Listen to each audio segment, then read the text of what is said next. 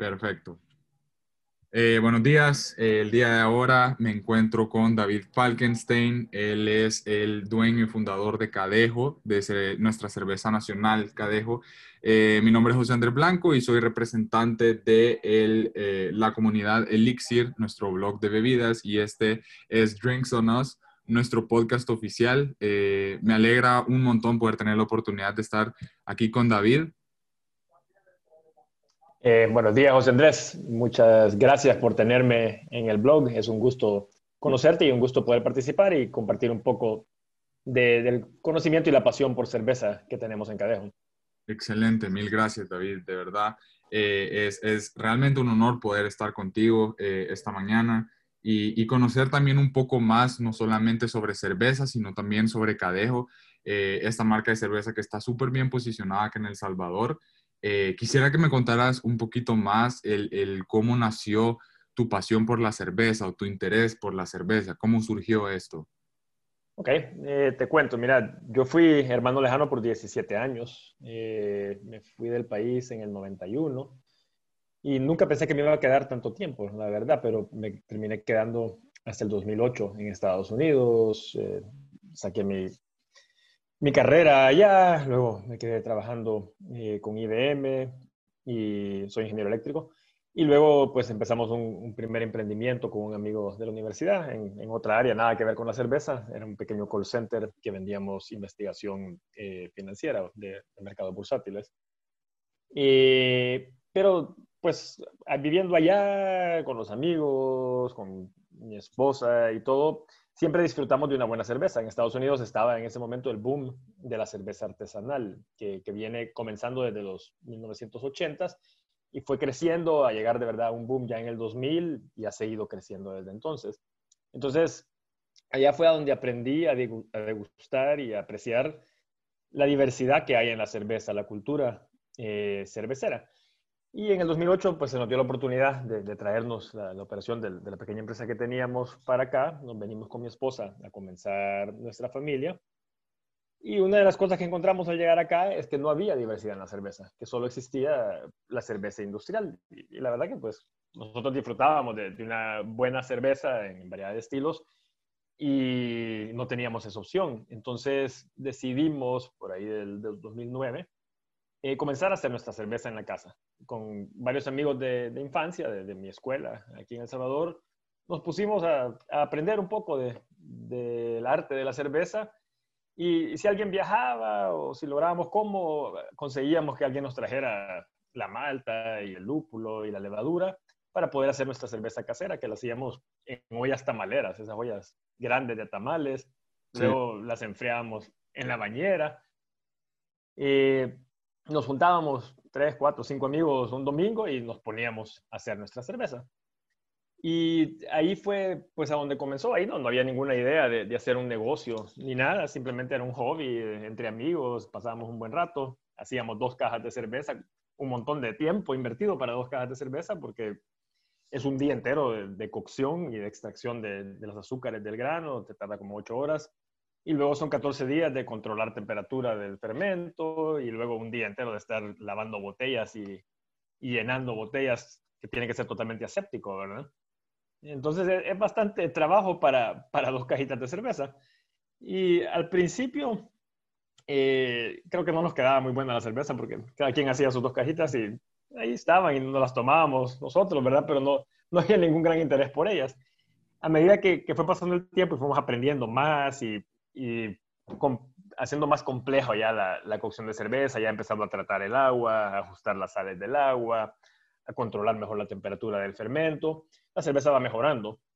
Y llegó un punto en que hacía mis dos cajitas y de repente mi hermano quería un six-pack, tal vez mi, mis papás querían otro, otro amigo pedía otro, y ya no duraban nada las dos cajitas. Entonces dije, bueno, aquí, aquí hay algo, o sea, hay, hay un interés por, por este producto, que eran cervezas en diferentes estilos, ¿verdad? Y fue ahí a donde comenzamos con los amigos que hacíamos cerveza la idea de, de tal vez hacerle una cerveza a algún bar o restaurante local. Platicamos con un restaurante alemán que había en ese tiempo y estábamos en plática de ver si, si nos juntábamos los fines de semana en el restaurante a hacerle cantidades pequeñas también, ¿verdad? Unas 5 o 10 cajas de cerveza. Sí. Pero la verdad que todos estábamos ocupados con, con nuestros trabajos y, y, no progresó mucho esta plática. Pero yo sí en, en marzo del 2010, siempre es una fecha que recuerdo, tomé una decisión personal de que yo quería hacer algo con esto. En otras oportunidades he visto alguna oportunidad que digo, ah, hay una oportunidad de negocio, de, mejorar algo, de crear un producto nuevo, lo que sea. Y no la he tomado por, por, diferentes razones, no la he tomado y muchas veces he venido a verla, que alguien más la realiza uno o dos años después. Entonces, esta vez dije, aquí tengo una idea y esta vez sí me voy a proponer tomarla. No sé cómo, porque no tenía pues el capital para empezar una fábrica de cerveza, eh, ni el conocimiento. O sea, yo era cervecero casero, ¿verdad? No, tenía el, conocimiento para, para, hacer cerveza industrialmente.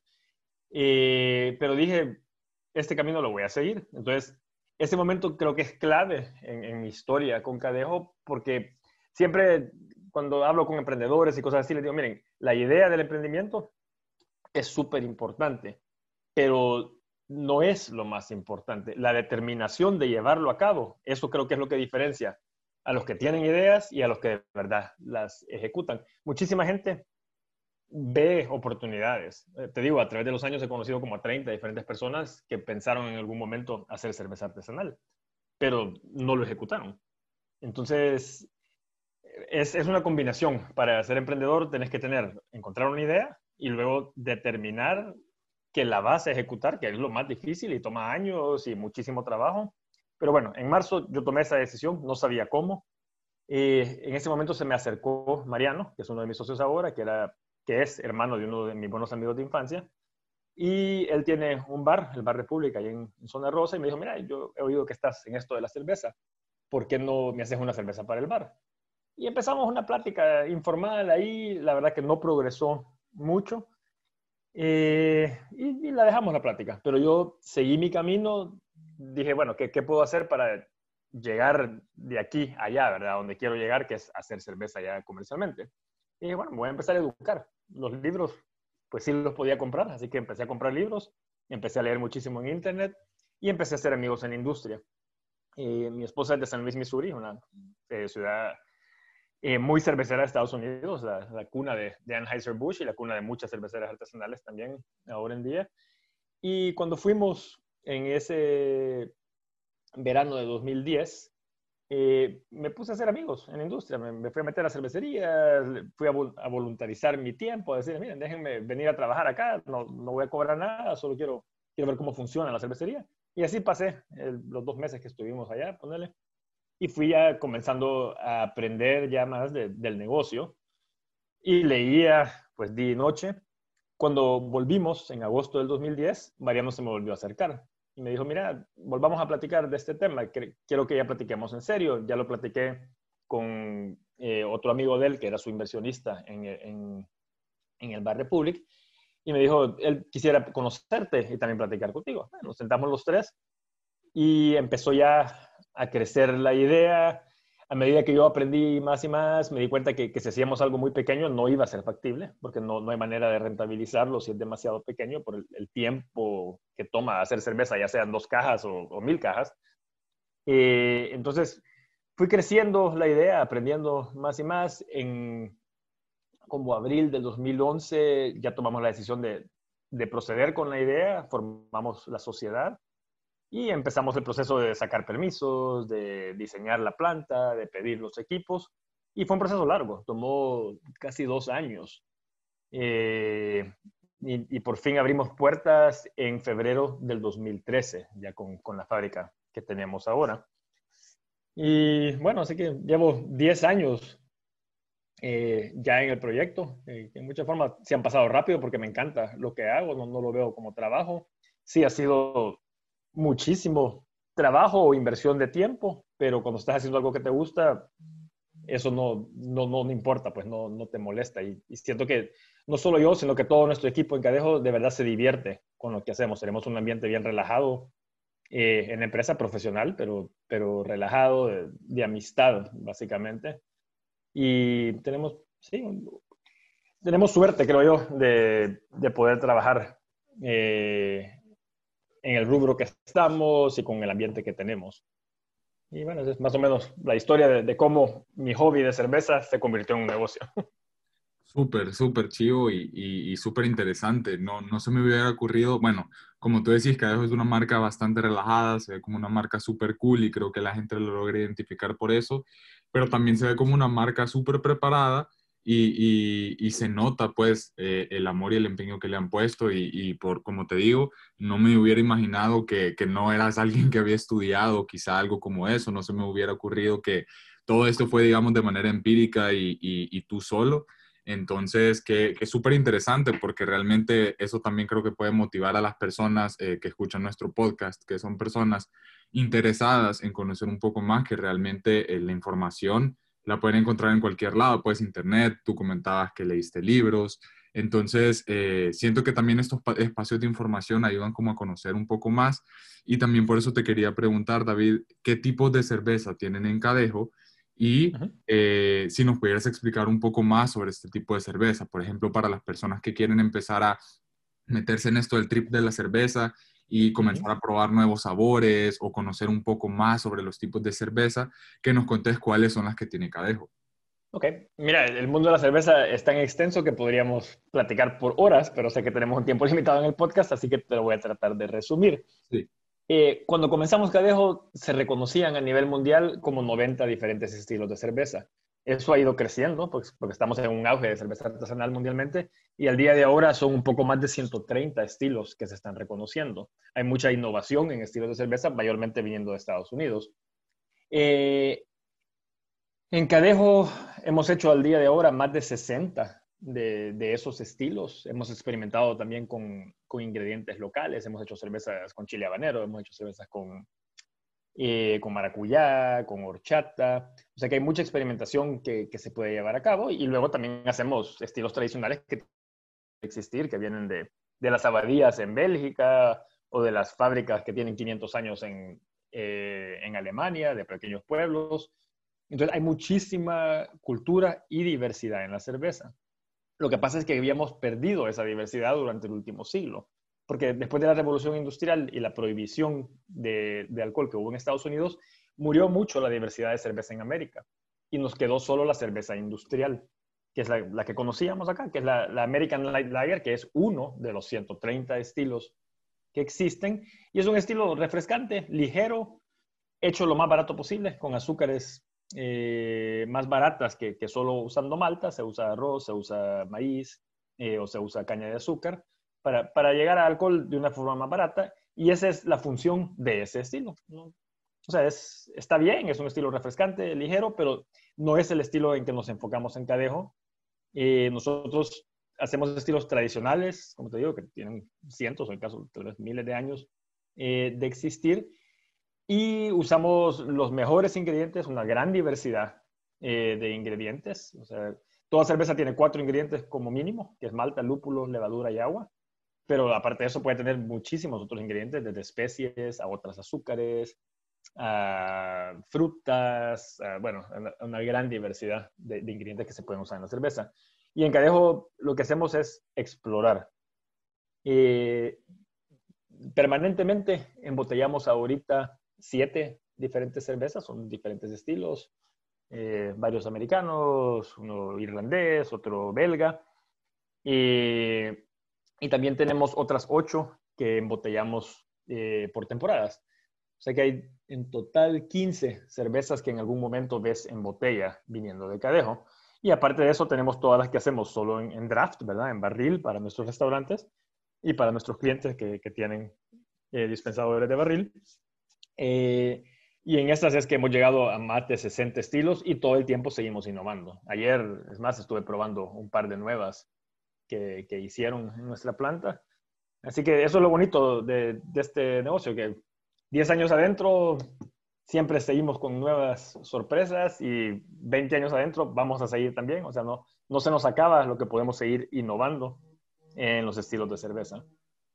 Sí, que, es súper genial y, y, yo creo que es súper interesante también ir conociendo un poco más sobre esto. Creo que también me imagino que en el desarrollo de estos 10 años que has pasado conociendo, quizá vas como probando nuevos sabores, como eso que mencionaste, la, la cerveza, si no me equivoco, de Chile, Eh, ha, de ser como diferentes tipos de mezclas que al final decís como, has de tener tan entrenada la lengua que ha de ser como, ah, yo siento que esto ha de ir súper bien con esto, o esto ha de ir súper bien con esto, o qué tal si, a pesar que estas dos cosas no están como relacionadas entre sí o no se supone que deban de saber bien, intentémoslo. Y yo creo que eso también es parte como de, la experiencia y del ir conociendo y probando nuevos sabores.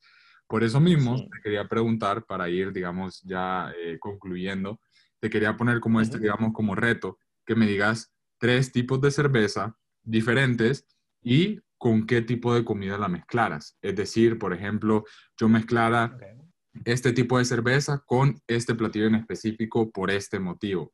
Para que también nosotros conozcamos no solamente cómo también tú aplicas el maridaje con los distintos tipos de cerveza, pero también para conocer un poco más, digamos, tus platillos favoritos y tus tipos de cerveza favoritos. Eh, bueno, una de mis comidas favoritas son las ostras y particularmente las ostras que tenemos aquí en El Salvador. He comido ostras en Estados Unidos, en diferentes lugares y ninguna me gusta tanto como la de acá. Eh, y eh, curiosamente hay un estilo de cerveza que tradicionalmente su acompañamiento es ostras y es el estilo Stout. El estilo Stout es una cerveza negra que se origina en Irlanda su representación más conocida a nivel mundial es la Guinness, me imagino que, que la has escuchado. Sí, sí, sí. Nosotros tenemos, en, Cadejo tenemos una cerveza de este estilo, que es la negra.